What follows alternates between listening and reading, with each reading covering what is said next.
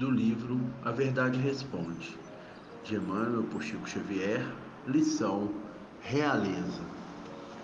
A realeza, como dignidade na terra, não é privilégio dos reis ou dos condutores de nações. Em toda parte, há uma realeza no trabalho que nos exorta o caráter quando nos afeiçoamos às obrigações que o céu nos confia. De certo, semelhante nobilitação não atinge os brutos que ainda se movimentam na animalidade primativista. Entretanto, à medida que se destaca o espírito na esfera da inteligência bem conduzida, veloemos receber do alto o cetro da responsabilidade no setor de serviço em que atua ou na profissão que domina.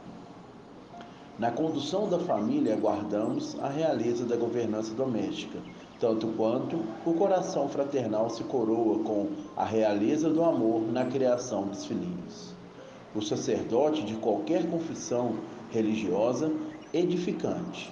Ostenta nas mãos o símbolo da fé viva e da autoridade espiritual, tanto quanto o soldado enobrecido detém o bastão da ordem. O magistrado é portador da realeza da justiça, tanto quanto o médico conserva a soberania da arte de curar.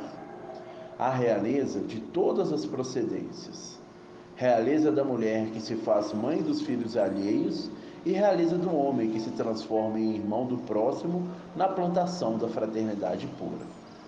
A pena do escritor é sinal de grandeza no mundo das ideias para o homem que se consagra à extensão do bem, como a vassoura é característica de nobreza no asseio público para o companheiro que se devota à higiene em benefício geral.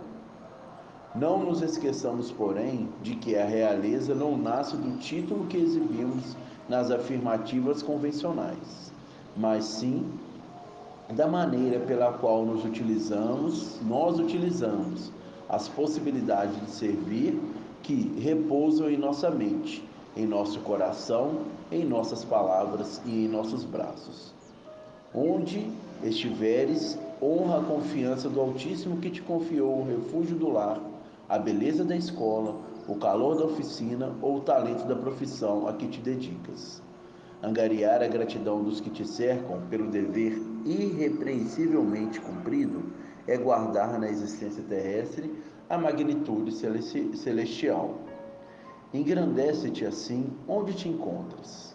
E ainda mesmo que não sejas compreendido de imediato por todos aqueles a cuja felicidade te devotas, retém sobre a fronte a auréola da paz, no aconchego da consciência tranquila, porque a justiça vigilante te acompanha do alto, verificando-te o esforço e premiando-te o mérito, qual aconteceu um dia ao Rei da Luz e do Amor em seu trono de sangue e lágrimas, coroado de espinhos.